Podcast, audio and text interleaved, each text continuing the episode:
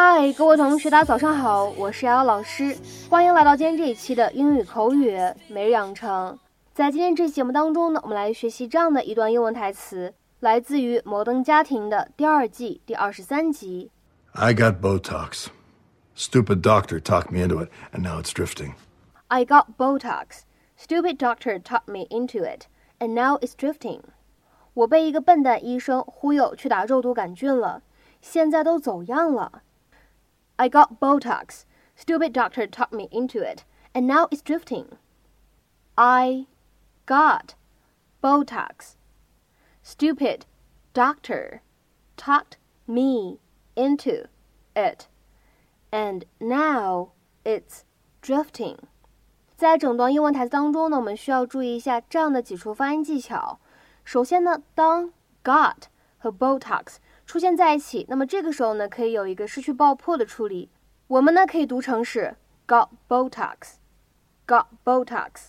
那么再往后面看，当 stupid 和 doctor 出现在一起呢，我们可以有一个失去爆破的现象，可以读成 stupid doctor，stupid doctor。再往后面看，talked me，这个时候呢，当这样的两个单词出现，其实前面呢 talked 它本身呢就包含了一个失去爆破。而后面呢，再加上 me，这个时候呢，又有一个不完全爆破，所以呢，日常生活当中读的时候呢，你会发现我们前面的这个 k，还有后面这样一个 t 的发音呢，都不怎么清晰和明显，所以呢，我们可以读成 talk me，talk me。再往后面看，当 and 和 now 出现在一起呢，我们有一个不完全爆破的处理，可以读成 and now，and now。Until 2 p.m. tomorrow. When my flight leaves for Vegas. Well, where are you? Did you bring the bread? I was stuck outside that gate for 10 minutes before it opened. So no bread. We gotta get that thing fixed. Ay, what happened to your eye? What are you talking about? It's droopy. What do you mean, droopy? Uh, I don't like the look of that, Jay. Here, uh, let me check something. Put that thing away. I saw my dermatologist. He was checking for moles or something. He probably got some numbing cream on it. It's fine. Nothing to worry about. I got Botox. Stupid doctor talked me into it, and now it's drifting.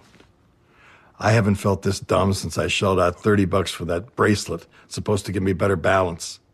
Try to push my arm down. Okay. Go ahead. You can't do okay. it. You can't right. do it. Honey, I'm home. Hey, uh, why is your dad's car here? 在今天这一期关键句当中呢，我们存在这样一个句型来学习一下，叫做 talk someone into something。 或者呢，在口语当中，我们也可以说 talk someone into doing something。它的意思呢，就是说服某个人做某件事情。下面呢，我们来看一下它的英文解释：persuade someone to do something or decide to do something。那么下面呢，我们来举一些例子。第一个，He's against the idea, but I think I can talk him into it。他反对这个主意，他反对这样一个想法，不过我觉得我能够说服他接受。He's against the idea, but I think I can talk him into it。 再比如说，看第二个例子，He talked me into marrying him. He also talked me into having a baby. 他花言巧语让我嫁给了他，又说服了我给他生了个孩子。He talked me into marrying him. He also talked me into having a baby. 下面呢，来看一下第三个例子，I was a fool to have let her talk me into it. 我真是个蠢货啊，居然被他说服去做这件事情。I was a fool to have let her talk me into it. 再比如说，看下面这样一个例子：The salesperson talked me into buying the expensive sofa。售货员呢说服我买了这个非常昂贵的沙发。The salesperson talked me into buying the expensive sofa。再比如说，看下面最后这样一个例句：I tried to talk them into my plan, but they wouldn't cooperate。我试图说服他们同意我的计划，但是他们不肯合作。I tried to talk them into my plan, but they wouldn't cooperate。 那么在今天节目当中呢，我们再来一起学习一下它的反义表达。在口语当中呢，你可以说 talk someone out of something，就指的是说服某个人放弃做某件事情的这样一种想法。我们来看一下相关的英文解释：persuade someone not to do something or decide not to do something。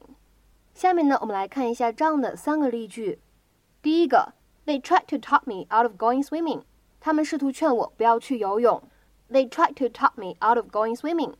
再比如说，看第二个例子，I'm going to try talking him out of his foolish plan。我想说服他放弃他那愚蠢的计划。I'm going to try talking him out of his foolish plan。 那么再比如说，看最后一个例句，I'm glad my friend talked me out of quitting school when I was about to give up。我很欣慰的是，在我快要放弃的时候，我的朋友劝我不要退学。I'm glad my friend talked me out of quitting school when I was about to give up。 那么在今天节目的末尾呢，请各位同学尝试翻译下面这样一个句子，并留言在文章的留言区。